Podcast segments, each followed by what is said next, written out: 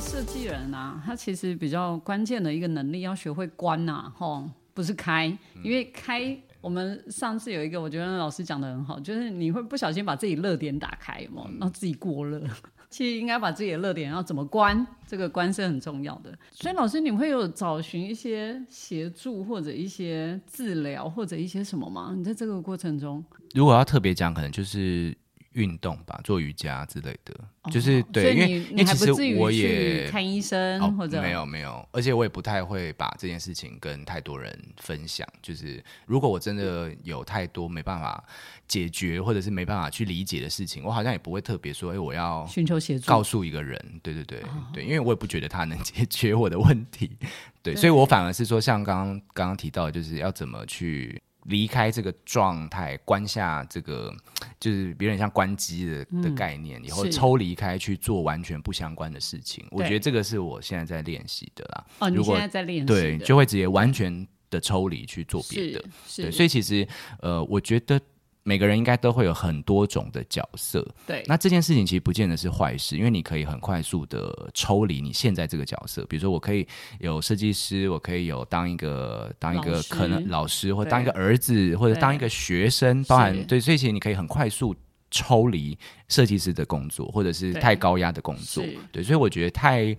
专注在某一个。工作上好像也不见得是好的啦，就是能够有各种不同角色的替换，可以帮助你稍微的去调试一下你的生活。这样让我想到我们之前那个实践的创办人是谢东明哈，谢东明他以前古时候礼拜六要上学，然后那时候听之前他们在分享的时候，那个谢东明他副总统的时候很忙，但他礼拜六早上的时候他会站在校门口跟大家说早安。然后那时候大家好像有问他说：“哎，那你这样不会太累吗？你一到五都在忙，然后六日还要来学校，很忙啊。”他说：“不会，他觉得他六日来是一种休息。像老师，老师你刚才讲，就情境抽离嘛，你投入到另外一个环境的时候，你会把你前面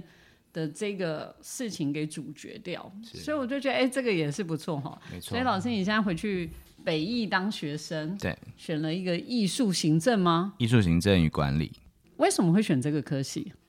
我觉得在服装或者是呃，就是所谓的时尚管理，对我来说，我自己是算是蛮熟悉的啦。那不能说我经验有多丰富，但是我觉得我大概会知道老师可能会怎么教，脉络大概是什么。对，所以其实我自己比较期望的是，我能够从时尚的角度去跨到艺术或文化的层面啦。因为我想，时尚跟艺术文化它都是息息相关，而且它也涵盖在这个这个面向。那甚至说我过去的经验，其实呃，时尚品牌的。管理是不是能够套用到所谓艺术管理这件事情？因为同样都是在管理一群人，同样都是在呃贩售一个产品。好了，比如说过去是卖衣服，过去是卖一个 IP，可是现在你可能卖的是一个艺术团体，卖的是一个艺术家的作品。对，所以我觉得这个转换，其实我相信应该都是通的，都是可行的。只是在这个中间，呃，包含我现在已经进入到学校在学习，其实我会发现文化艺术它深度是。非常非常够的，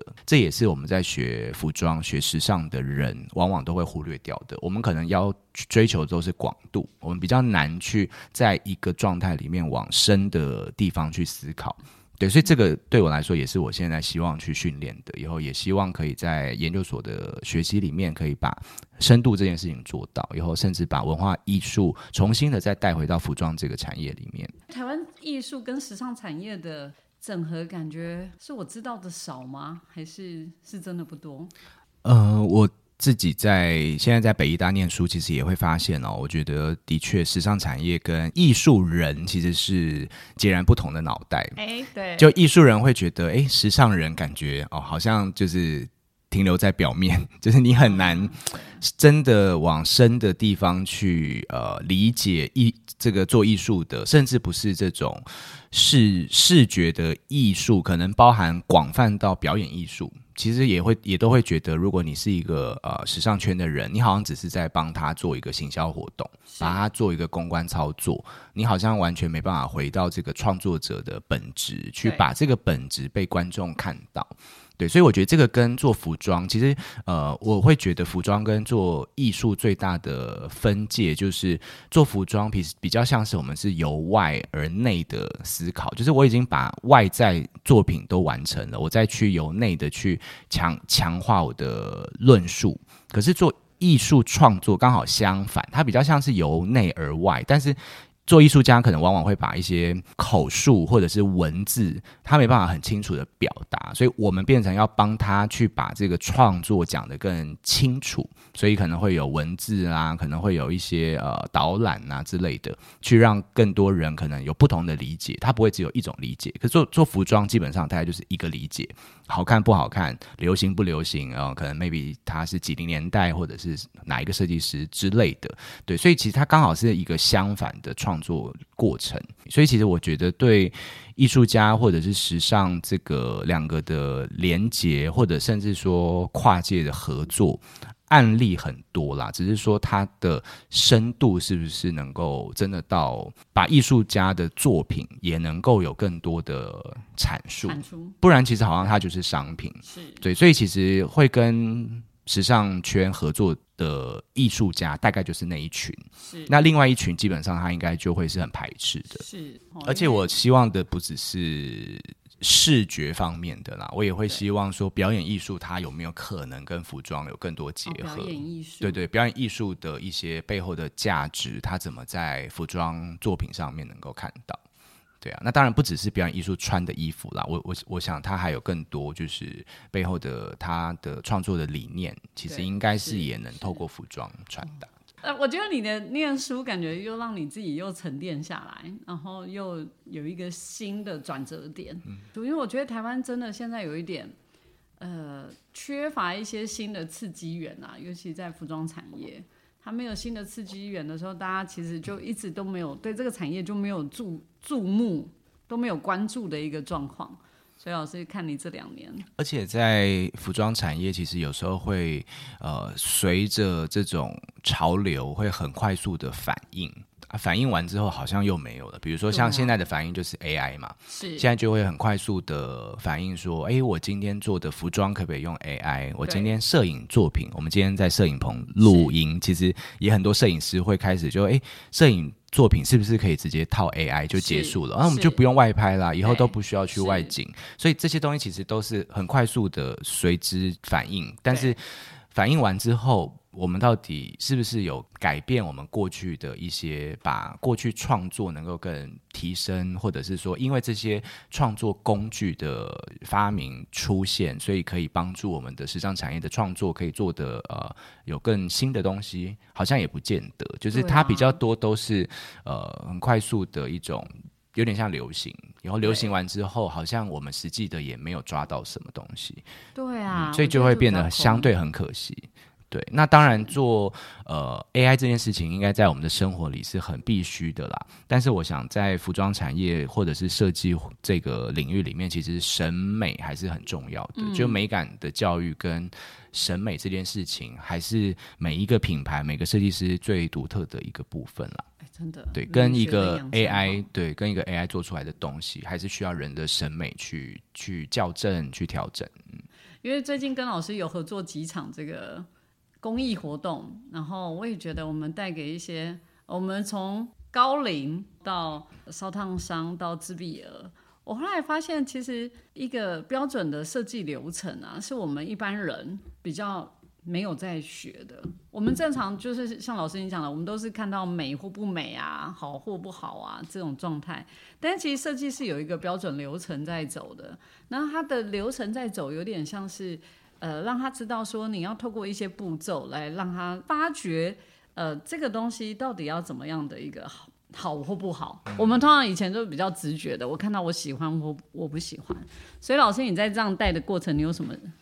想法？因为最近接触到比较特别的对象，嗯嗯嗯，因为其实呃，以前我们都会说因材施教，真的就是在我教学的过程，呃，如果说还没有接触到这一些特殊的学生之前，我的这种因材施教比较像是。呃跟着不同的学校，因为我想每个学校会有不同的校风或者是风气，甚至说每个学校会吸引来的都是不同类型的学生生，呃不同类型的生活水平，可能家庭状况，或者是甚至讲务实层面，就是经济可能也不太一样。台北、台中、台南，甚至是比较偏乡，可能都会有不同的需求，甚至你可能没办法把东西讲得太太呃虚无缥缈，你要讲的很具体，他才听得懂。那台北的小孩可能因为他资讯很丰富，他太容易。联想到别的东西，所以你就可能必须要从他的角度去让他更聚焦，他会更容易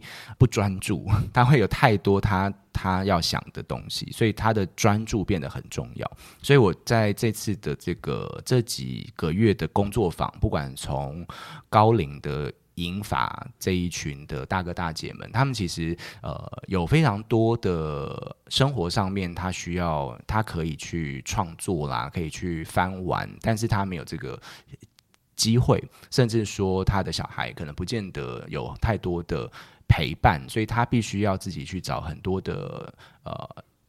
时间，能够去。呃，这种抒发或者是有闲暇，可以去做很多很多的事情，所以我们在创作的过程，其实就会变成是一种偏向很引导式的，去让他在他自己今天很充裕。充沛的时间里面，他可以怎么把他的想法能够甚至透过手作，他能够把它表达出来，变得是给他更多的空间跟舞台，他能够去呃去去呈现，反而比较不像是呃教大学生，我们可能会给他一个期望的方向或者是一个答案，比较不像是这种方式。那像我们上礼拜刚结束的这个特殊生的，就是不管是烧烫伤的小朋友，或者是这个自闭症的小朋友，其实他们的状态又完全不同哦，他们有更多的可能就会是像刚刚老师讲的，就是它是一种呃思考上的整理，因为他们对于思维可能他都是很破碎的，甚至很跳跃的，所以其实很多他们看到他们小朋友的创创作是非常的色彩上面很丰富，然后线条上也是很可能。我们一般人不会想到要这样子画，所以这个是他们的天赋，甚至他们的特质跟优点。那我们怎么样让他们在这些呃好的这个元素、好的这个特质，它能够被落落实到具体的作品上面，落实到呃家长可能可以看得到，看得到他小朋友其实是能够做到的，甚至说他能够把我们平常人画的一件衣服可能很平凡，可是他可以赋予这件。衣服上面有更多呃不一样的线条、不一样的色彩，对，所以其实变成是如何让他的跳跃性的想法可以具体的表达出来这件事情，我想会是在特殊生的这个教学的过程里比较重要的一个环节。所以说，老师，我说你接受度很高哎，你真的什么人来你都可以哎，就是也是需要需要需要沙盘推演，前一个晚上可能也做了很多演练。就是我我后来发现你这样的历程啊，你真的什么挑战来，你也没有在，你不会去讲说啊，这个跟我的形象不同啊，这个跟我的利益不同，或者这跟我的什么不同，你也不会哎。我自己也是会这样子想，因为其实我。自己有一个服装品牌嘛，所以我们其实也常会对外去寻求一些合作啦。其实你就会发现，像很多的在时尚产业的人，他就会有很多他的考量。对对，像刚刚讲说有他形象上的考量，是啊，有他定位上的考量，他是比较高端的，还是中端的，还是一般大众的？是，这就会有非常非常多他的思考点啦。对对，那对我来说，其实我自己会觉得我的弹性很大，真的很大哎，我不会太局限在说我只能做什么，你连犹豫都不会有，我都会答应之后再想我到底对该怎么该该怎么解决这这个问题了。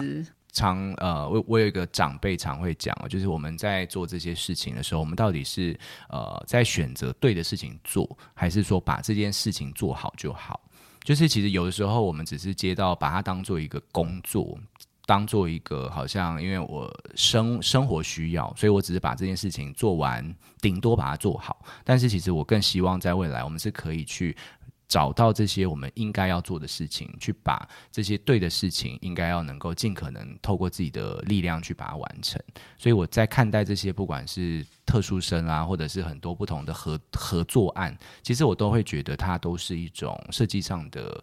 累积，对于台湾美学教育啦，或者是对于这种呃时尚，对于甚至说实践扮演的角色很重要，所以其实我就会觉得，哎，自己能够参与，我都会啊尽可能的去去接触或接受了。我发现你会有这么多有趣的事情，原因就是因为你不会拒绝。是啊，我也觉得，如果我拒绝，我可能也不会是现在的我。对，因为很多人会评估嘛，他总是评估，会觉得哎自己可以或不行，或者好或不好。对你没有这个特质哎，所以你从小就这样吗？会不会听到这个广播的人，马上开始就觉得他什么都能做，开始变厨师啊，还是什么插个花，还是？你应该是可以啦。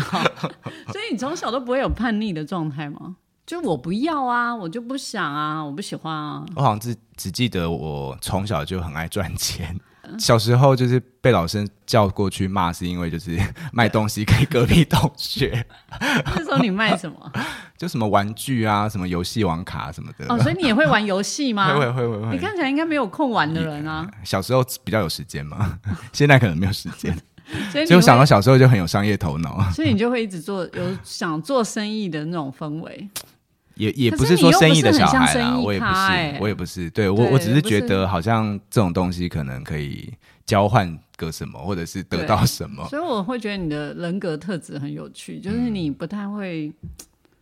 一般正常人会犹豫啊，像我们最近遇到一个课题，就是很难约约人来做点什么的时候，那其实他很难约，我们都会觉得他的很难这件事是正常的，对正常的，正常，反而就会觉得你这样不太正常。觉得 太好约，太好约。今天来录广播也是太好约。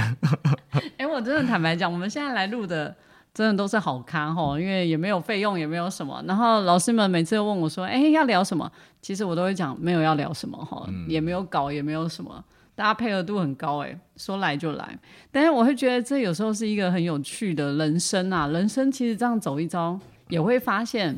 就不要太多受限嘛。对，因为做了之后，你才会知道。我我也是跟老师这样做了，呃，高龄做了公益之后，我会发现，哎，很讶异，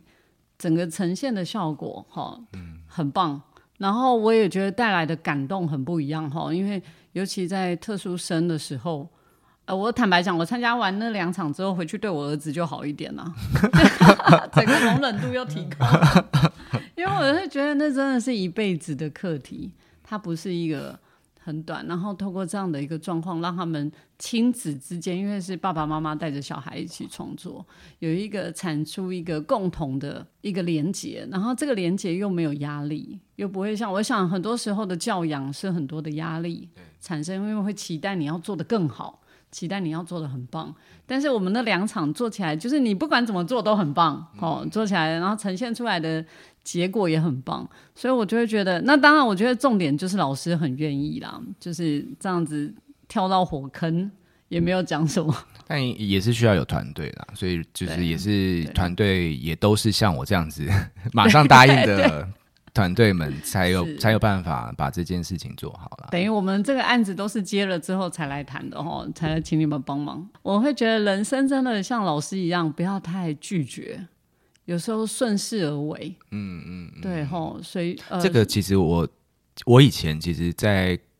创业的时候有一段时间，其实我就是一个，因为刚刚有提到我非常喜欢沙盘推演。那我记得我永远记得我工作。的一个设计助理，我们都会觉得助理好像好像会的事情不多嘛，你基本上就是做杂事。他告诉我一句话，我到现在都记得非常清楚，因为他都觉得我非常喜欢做规划，做很多的 plan，就是要计划说，哎，明天会怎么样？呃，这个礼拜会怎么样？下个礼拜要做什么？那他就告诉我，哎，我这些计划好像都赶不上变化，你都没办法去。预期，比如说像我就很会预期说，哎，我今天邀约一个艺人来参加活动，他可能会怎么回复？那可能价码上会怎么调整？可这些东西其实你就等他回信就好了，你就等等他告诉你他希望怎么样就好，你不用太多的预设，太多的觉得，哎，他不可能会答应，或者是他一定没办法。我觉得这是一个助理啊，可能就大学刚毕业，他的思维跟。呃我的个性其实就有非常大的一个不同，所以其实到现在到现在我都会记得他当时给我的这这一句话，所以不见得哦，就是在工工作职场上面可能是一个新进的人或者是很基层的人，他就不值得我们去注意，或者是不值得我们把他讲的话当做一回事哦。其实他也都启发的上位者，甚至是老板，可能有很多影响我们一生的一一一句话，是是顺流而自哈。对我们再次感谢吴老师，谢谢非常感恩，谢谢大家。谢谢